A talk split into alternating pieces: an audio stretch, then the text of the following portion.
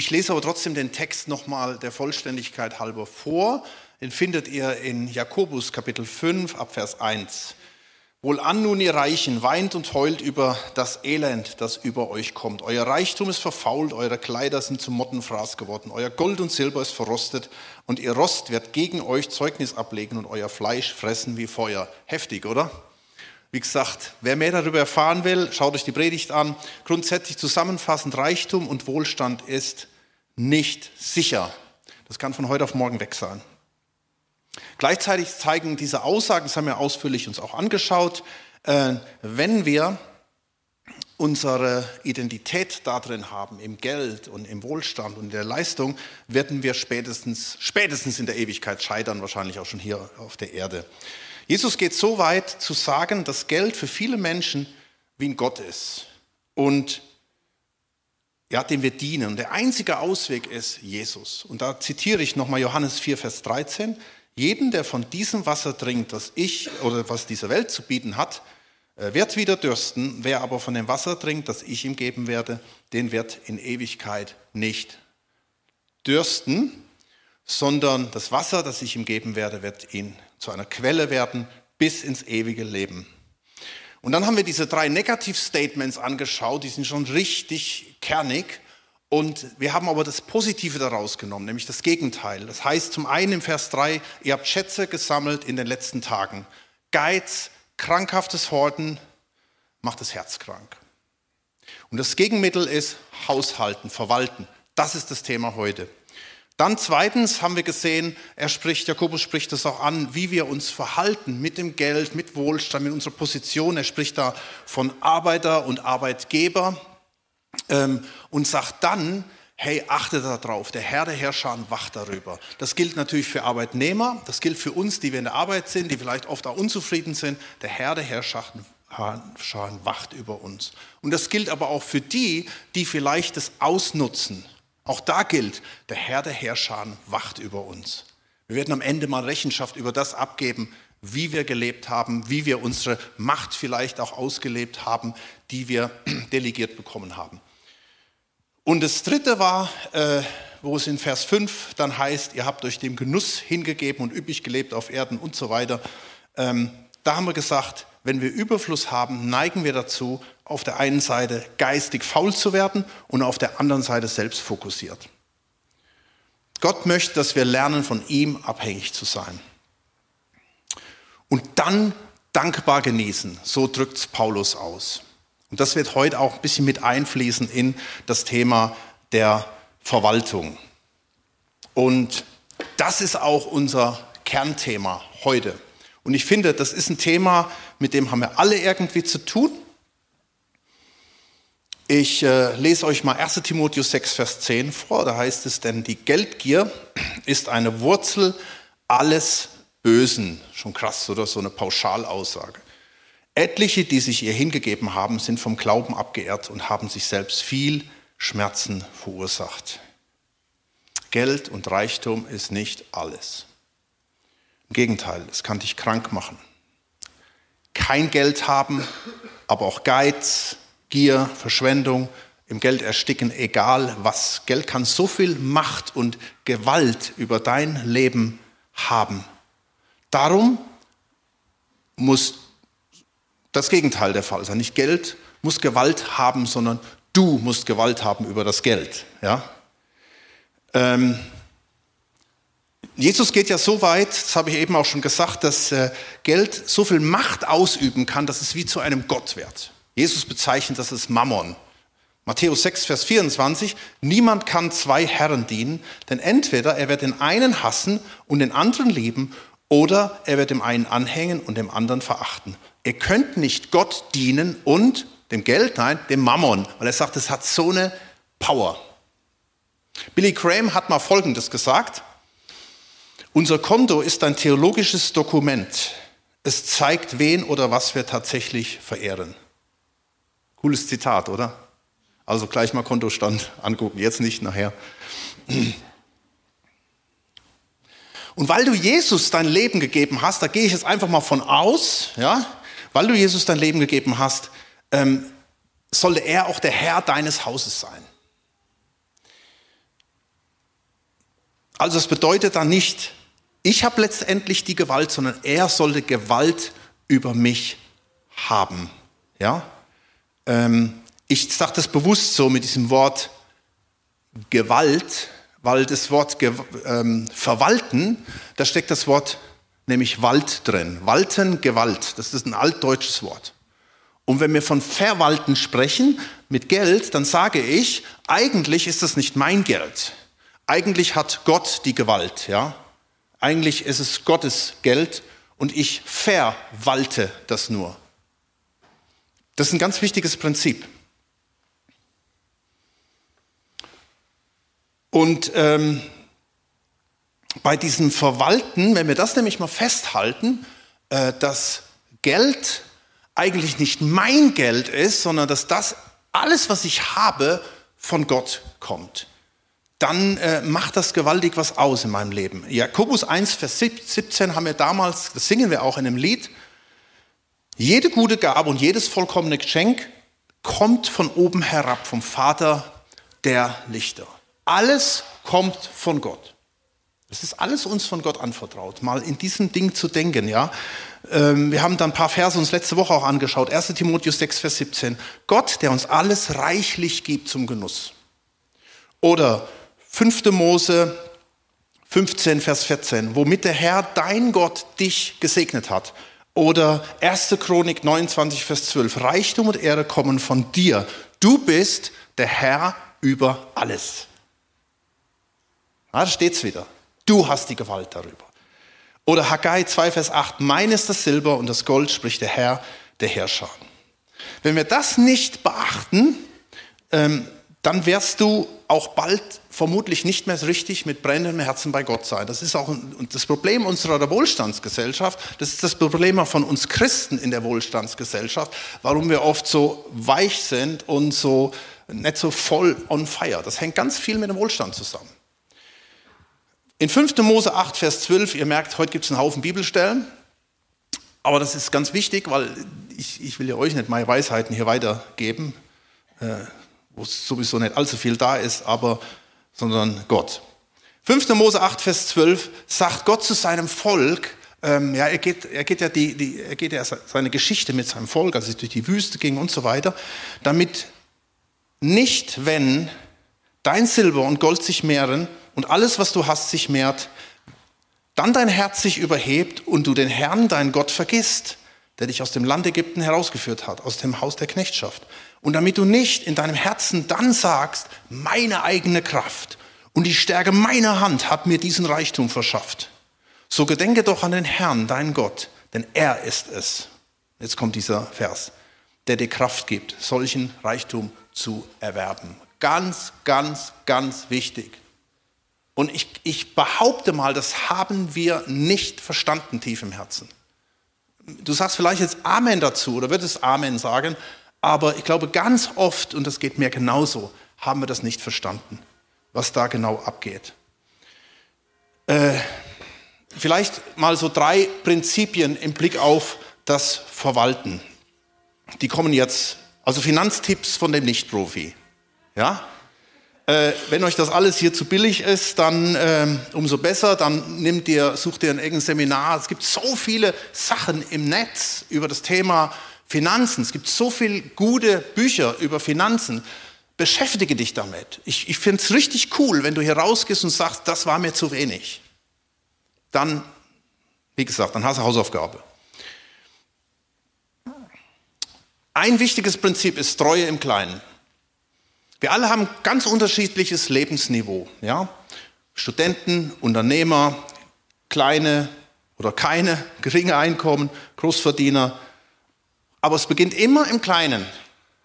Es beginnt immer klein. Deswegen wachsen wir hier die Kleinen, hier, die wir eben gesegnet haben, ja, die wachsen, wachsen heran und irgendwann bekommen sie mal ein Euro Taschengeld und müssen irgendwie mit dem Euro auch haushalten. Ja, deswegen ist auch Erziehung extrem wichtig. Ähm, in Lukas 16, Vers 10 steht, Wer in den kleinsten Dingen treu ist, treu ist, ist es auch in, in den großen. Und wer in den kleinsten Dingen nicht treu ist, ist auch in den großen nicht treu. Wenn ihr also im Umgang mit dem ungerechten Mammon, da steht es wieder, nicht treu seid, wer wird euch dann das wahre Gut anvertrauen? Kennst du das Gleichnis von den anvertrauten Talenten? Ja, die meisten kennen das. Da gibt es welche, die bekommen viel zur Verwaltung und andere bekommen wenig. Ist das ungerecht oder gerecht? Ist gerecht. Weil Gott weiß, wie viel wir vertragen können. Gott weiß das. Gott weiß, jetzt weißt du auch, warum du keine Millionen irgendwo gewinnst oder erbst oder vielleicht auch doch. Wenn du sie erbst, dann kannst du es offensichtlich. Aber viele verbraten das einfach. Schon mal aufgefallen, wenn da irgendjemand äh, eine Million, wer wird Millionär, da gibt es ja Statistiken, wie schnell die das Geld verbraten haben. Ähm, das hängt damit zusammen. Gott gibt dir das, was du verwalten kannst. Und was gut ist für dich. Und zum anderen Du musst lernen, treu im Kleinen zu sein. Du musst die Lektionen lernen, bevor Gott dir die Millionen gibt. Ja. Du musst lernen, im Kleinen treu zu sein. Das ist auch ein wichtiges Prinzip fürs Leben. Wenn du äh, mit eine Zwei-Zimmer-Wohnung nicht im Griff hast, musst du nicht für ein Riesenhaus beten. Dann hab erstmal deine Zwei-Zimmer-Wohnung im Griff und halt die sauber. Wenn du mit deinem Single-Leben nicht zurechtkommst, dann arbeite da erstmal dran, bevor du sagst, ich brauche unbedingt einen Partner. Und für den geistlichen Dienst gilt das auch. Wenn du den Anspruch hast, Dämonen auszutreiben und du hast noch nicht mal Autorität über ein Waschbecken voll dreckigem Geschirr, dann fang da erstmal an. Das hat mal jemand gesagt, dieses Zitat. Ich finde das sehr passend. Lass uns im Kleinen treu sein. Nun, Prinzip, treu im Kleinen, Prinzip, ich sage jetzt mal was, sind da einige Ehepaare hier unter uns. Ich meine, wir sind ja auch schon ein paar Jährchen verheiratet, fast 30, oder? Da lernt man auch einiges im Blick auf Finanzen. Äh, wisst ihr, dass Geld 36 Prozent Scheidungs Mitscheidungsgrund ist bei Scheidungen? Finanzen. Ist natürlich ganz wichtig, viel zu kommunizieren, sich richtig zu kennen, es ist wichtig, die Herkunftsfamilie, wie sind die mit dem Geld umgegangen? Da mussten wir auch einige Lektionen lernen. Ja? Ähm, es ist wichtig, eine gemeinsame Linie zu finden. Jetzt sage ich mal was, Sarah sagt schon ein bisschen aufpassen, wenn ich das sage. Gemeinsames Konto. Das ist auch wichtig. Wir können viele Konten haben, aber versucht irgendwo gemeinsam Dinge auszumachen, gemeinsam Dinge zu besprechen. Und spätestens dann, wir haben eben hier Kinder gesegnet, meistens ist dann einer, eine Person zu Hause und schaut, dass das alles läuft, ja. Und der, dann ist vielleicht noch ein Hauptverdiener da. Und das ist jetzt nicht dein Geld, ja. Boah, jetzt hat die oder er oder keine Ahnung schon wieder eingekauft, sondern deswegen ist wichtig, auch in diesen, in diesen Kategorien zu denken, alles kommt von ihm. Es kommt von ihm. Es kommt von ihm, wie er euch versorgt in der Ehe. Und es ist mal völlig wurscht, welchen Kanal er dafür benutzt. Ja, das ist ein ganz, ganz wichtiger Punkt. Und diese gemeinsame Planung wiederum hilft natürlich auch, wenn du Kinder hast, deinen Kindern, weil die achten darauf. Also als unsere Kinder Teenies waren, haben wir irgendwie den Eindruck gehabt, das Hopfen und Malz verloren, so Umgang mit Geld. Oh. Aber da können wir Geschichten erzählen, unsere Kinder erzählen uns jetzt noch Geschichten, wo wir gar nichts von wussten. Ja? Und ähm, ist echt krass. Aber wisst ihr, jetzt wo sie erwachsen sind, machen sie im Großen und Ganzen genau das, was wir früher gemacht haben. So krass.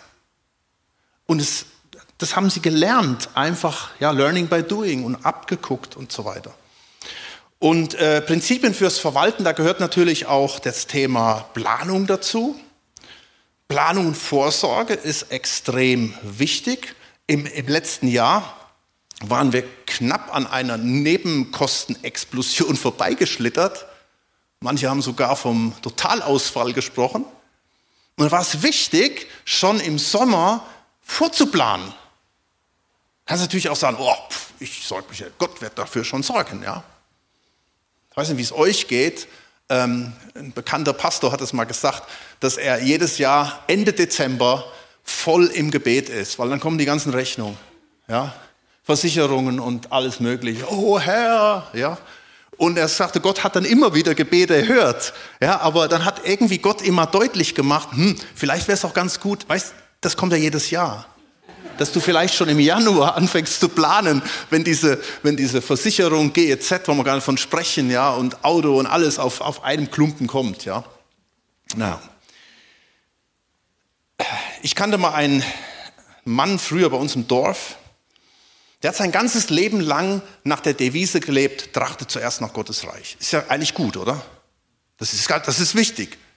Aber wisst ihr, er hat keine Altersvorsorge betrieben. Er hat einfach gesagt, Gott wird mich versorgen. Ich brauche keinen Rentenquatsch. Der war selbstständig. Und dann irgendwann wurde er krank. Er lag im Bett, wurde depressiv. Und er hat nur noch einen Satz gesagt. Ich habe alles falsch gemacht.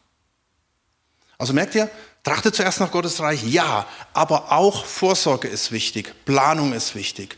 Zur Planung gehören einige Bereiche, die schauen wir uns jetzt mal im Überblick an. Wie gesagt, hier nur mal von mir so am Rande. Die meisten kennen das vielleicht sowieso. Ich habe das mal eingeteilt in vier Bereiche, Verbindlichkeiten, Bedürfnisse, Anschaffung, Reparaturen und Wünsche. Verbindlichkeiten kennen wir, dazu gehört die Miete, der Strom, Benzin ja, oder halt nur Strom, noch mehr Strom, weil du kein Benzin brauchst, äh, Handy, Telefon, Versicherung, Fixkosten und Zehnter. Dazu nächste Woche. Okay? Ich sage zwar heute auch noch was zu dem Thema geben, aber das, das wollen wir nicht, in, also nicht nächste Woche, sondern in zwei Wochen. Bei den Verbindlichkeiten müssen wir unbedingt planen. Und das fängt auch schon da an, kann ich mir die Wohnung leisten, wo ich jetzt drin bin? Kann ich mir das Auto leisten? Kann ich mir zwei Autos leisten? Braucht es all die Verträge, die ich habe? Vorsicht natürlich auch bei Ratenkäufen. Ja, das ist nämlich dann auch plötzlich Verpflichtungen, die ziehen dich dermaßen runter. Ich hatte mal jemanden, der Seelsorger gehabt, der hat so viele Ratenkäufe gemacht, die war völlig eingerollt von dem ganzen Ding. Das war so krass. Das ist ein riesengroßer Fluch eigentlich, äh, sowas überhaupt zu machen. Ähm, zur Verpflichtung gehören natürlich auch Steuern und Sozialleistungen. Man ist ja super, das macht der Staat ja alles von selbst bei uns. Ja. Äh, bei Jesus war das ja noch mit der Münze, äh, gebt dem Kaiser, was des Kaisers ist und Gott, was Gottes ist. Also übrigens hat Jesus auch Steuern gezahlt, ja. Aber bei uns, ich habe mal statistisch nachgeschaut, wenn du ähm, am 1. Juni angefangen hast, diesen Monat zu arbeiten, dann bist du heute so weit, dass du jetzt in deine eigene Tasche ähm, verdienst. Bis heute hast du statistisch gesehen nur Staat und Sozialleistung bezahlt als Arbeitnehmer. Also wenn man mal so die ganzen Nebenkosten und alles, was da so ist, abzieht. Dann Bedürfnisse sind wichtig. Essen, Trinken, Hygiene, Friseur, Kleidung. Natürlich sind Bedürfnisse relativ. Ja, ich kann mit dem Sack Kartoffeln durch, durch, durch die Woche, äh, durch den Monat gehen. Ähm, ich kann aber auch jeden Tag ins Restaurant gehen. Also jetzt ein Amerikaner, da wäre zum Beispiel das Bedürfnis, jeden Tag ich will jetzt nicht pauschal reden, aber wir gehen halt gern mal Fast Food und so. Das Grundbedürfnis. Dann wird es halt ein bisschen teurer.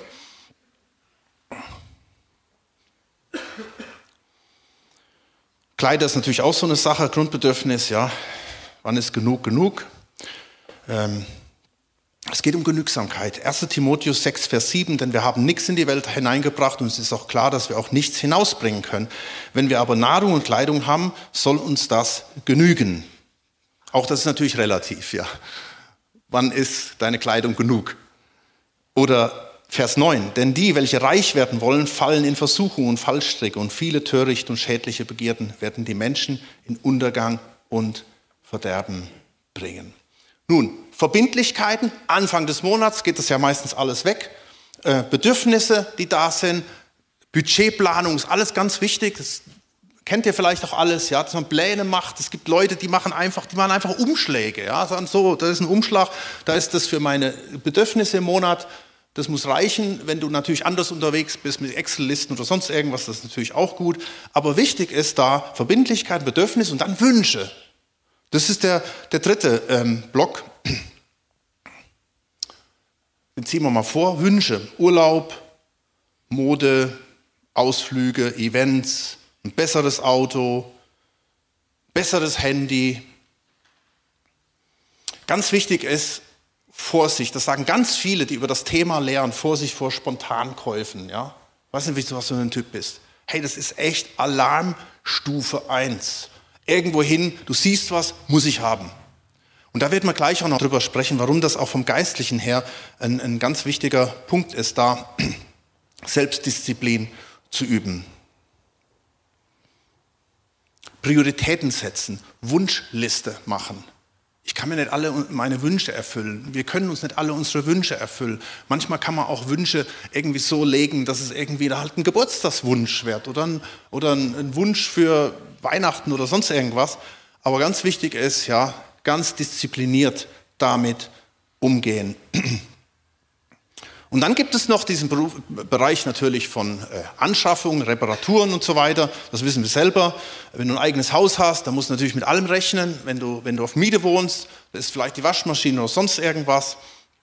Nebenkosten ist dann auch wichtig, Rücklagen zu bilden, ähm, was es dazu auch alles braucht.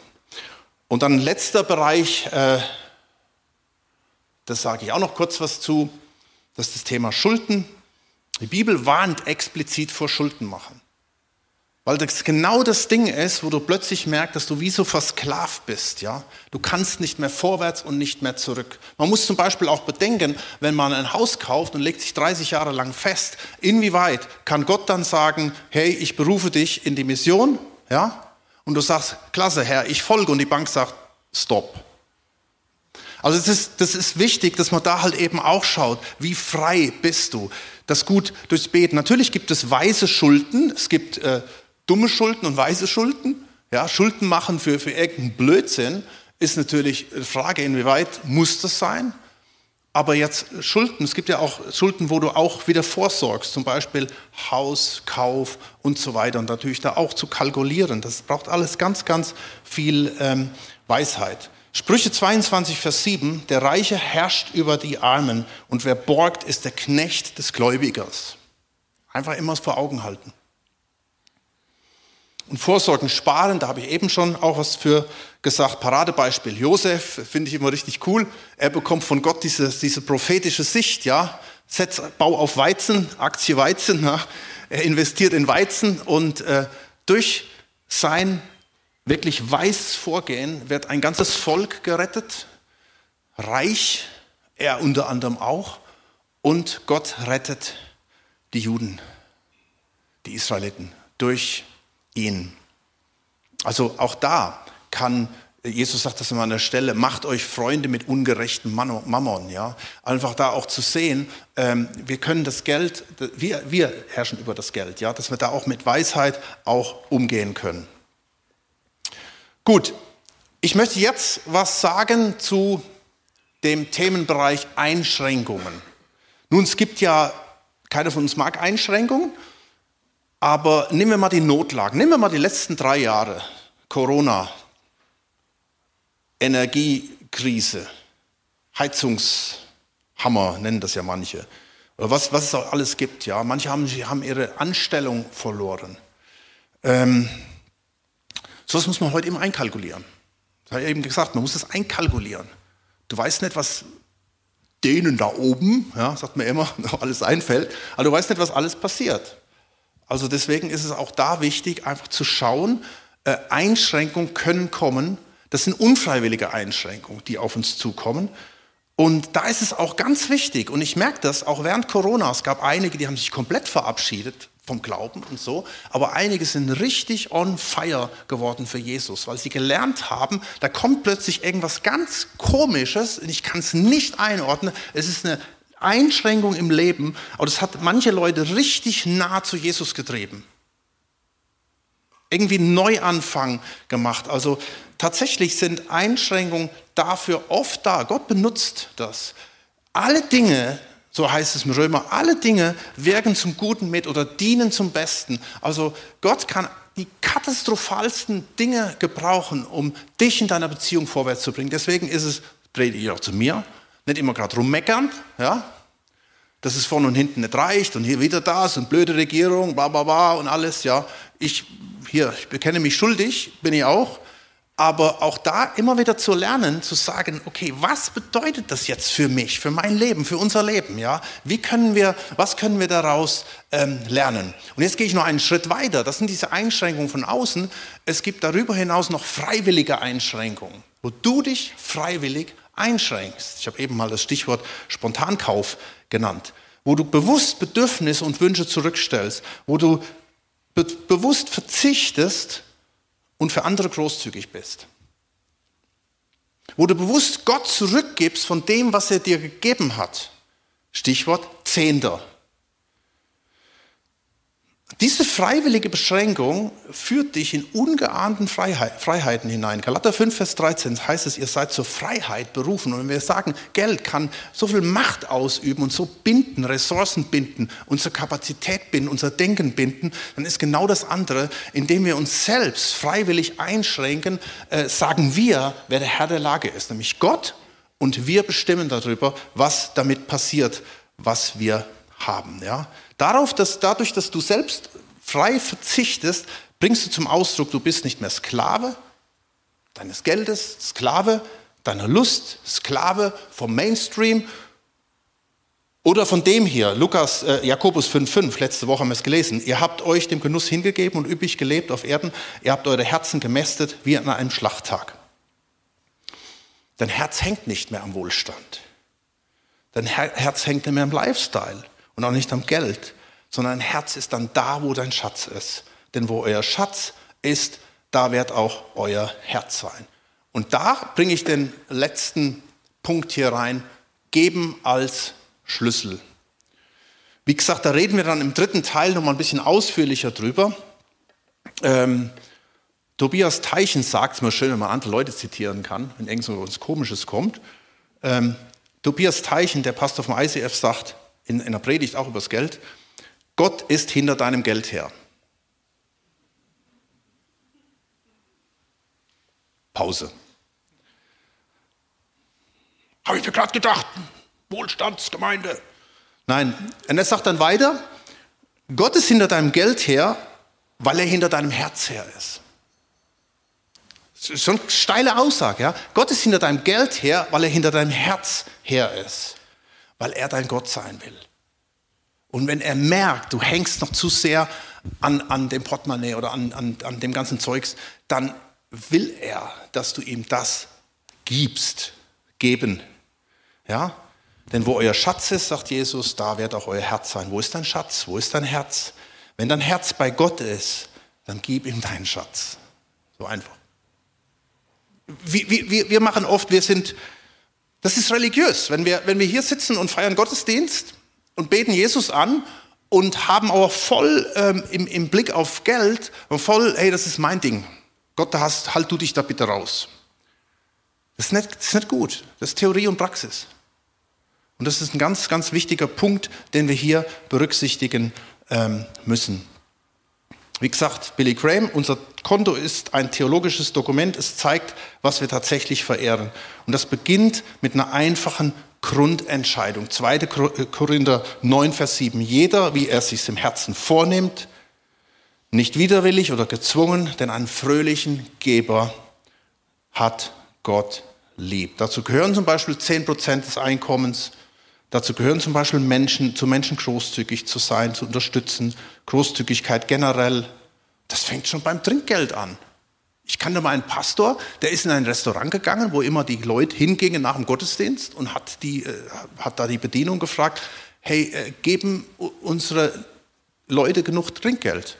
Sagt ja, das sind schon Geiz, die sind schon am Geizen knausern, ja. Und da hat er 100 Dollar hingelegt, hat gesagt, so, das mal hier, tut mir leid. Versteht ihr, dass man, dass man auch da ein Stück weit, wenn, wenn, wenn da die Halbgemeinde in ein Restaurant geht und da sagen die, oh, da kommen diese Geizknochen wieder, das ist schwierig. Sprüche 11, Vers 25, eine segnende Seele wird reichlich gesättigt und, gesättigt und wer anderen zu trinken gibt, wird selbst erquickt. Und das bringt dich dann zum Wachstum im Glauben. Und hier habe ich jetzt nochmal gerade auch unsere zwei, ähm, unsere drei Visionen. Das bringt dich dahin. Du wirst im Glauben wachsen. Hey, denk mal nochmal an Israel. Wir haben eben gesagt, Israel, ähm, wie sie in der Bedrängnis waren. 2. Mose 14, da heißt es, vor ihnen das Rote Meer, hinter ihnen die Ägypter, ausweglos. Und dann sagen sie, warum hast du uns das angetan, dass du uns aus Ägypten her herausgeführt hast? Es wäre für uns besser gewesen, den Ägyptern zu dienen, als in der Wüste zu sterben. Ja, Einschränkung. Und haben sie sich ja selbst reingebracht. Die wollten ja ausziehen. Mose aber sprach zum Volk, fürchtet euch nicht, steht fest und seht die Rettung des Herrn. Der Herr wird für euch kämpfen und ihr sollt stille sein. Es ist so wichtig. Wir lernen auch durchs Geben. Wir lernen dadurch, wenn wir auch den Eindruck haben, das funktioniert doch gar nicht. Doch Gott segnet. Weil wir, wir sagen ihm Gott, du bist mein Gott, ich vertraue dir. Mein Leben liegt in deiner Hand. Hey, wir haben das in unserer Ehe so häufig erfahren. Bei mir waren es am Anfang 17 Jahre, also insgesamt 17 Jahre. Wir waren 10 Jahre, als wir verheiratet waren, 10 Jahre ohne Einkommen gewesen. Wir haben erlebt, wie Gott durchträgt. Einige von, die hier sitzen auch, die in der Mission waren und das immer wieder erlebt haben. Und die dadurch im Glauben stark geworden sind und die bis heute durchgetragen werden. Und die bis heute natürlich auch strugglen, oh, ja, aber erleben, dass Gott immer wieder sich zu ihnen stellt. Darum, Vers Matthäus 6,31, sollt ihr nicht sorgen und sagen, was werden wir essen, was werden wir trinken, womit werden wir uns kleiden. Denn nach all dem trachten die Heiden, aber euer himmlischer Vater weiß, dass ihr das alles benötigt. Trachtet viel mehr. Zuerst nach Gottes Reich. Da haben wir den Vers, ja, wieder von eben. Und er ist halt extrem wichtig. Aber in der richtigen Kombination, dass wir alles zusammen auch haben. Und er wird für euch sorgen. Er wird dafür sorgen, dass euch das alles noch hinzugefügt wird. Das ist ein lebenslanger Heilungsprozess, aber Gott versorgt. Und das letzte, Wachstum vor Ort und in deiner Berufung.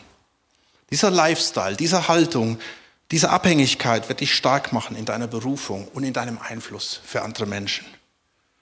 Lukas 6, 38, gebt, so, so wird euch gegeben werden, ein gutes, vollgedrücktes, gerütteltes und überfließendes Maß wird man in euren Schoß schütten. Denn in demselben Maß, in dem ihr anderen zumesst, in dem ihr gebt, in dem ihr großzügig seid, in dem ihr die Kontrolle habt, in dem ihr richtig verwaltet, in demselben Maß wird euch wieder zugemessen werden. Das heißt, Gott versorgt dich, Gott segnet dich, Gott führt dich und Gott gibt dir Gunst. Und das hat Auswirkungen auf dein persönliches Glaubensleben und auf deine Berufung und auf dein Wachstum vor Ort. Das sind so ein paar äh, Grundlagen dazu. Und das soll einfach auch, es ist nicht alles vollständig, aber äh, dass wir das mitnehmen, dass wir merken, es hat so eine gewaltige Dynamik, dieses Thema von Geld.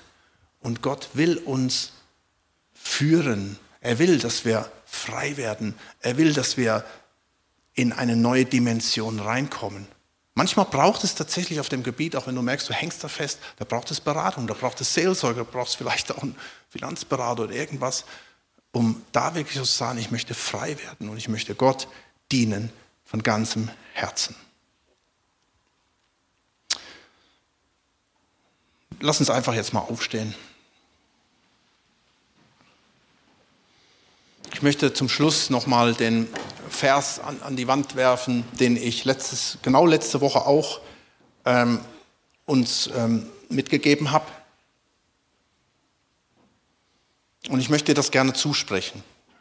Da ist hier vom Mann die Rede und wir wissen auch, das gilt gleichzeitig natürlich für Männer und Frauen, für Ehepaare, für Singles, für alle, für Reiche, für Arme. Jeremia 17, Vers 7. Gesegnet ist der Mann, der auf den Herrn vertraut und dessen Zuversicht der Herr geworden ist.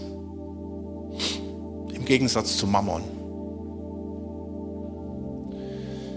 Denn er wird sein wie ein Baum, der im Wasser gepflanzt ist, weil Jesus dein Versorger ist. Weil er dir die Verwaltung gegeben hat. Weil du es nicht für dich tust, weil du es für ihn tust.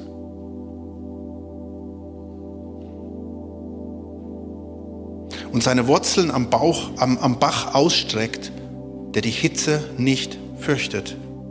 Finanzkrise, Heizungskrise, Kriege, soziale Not, Arbeitsplatzverlust.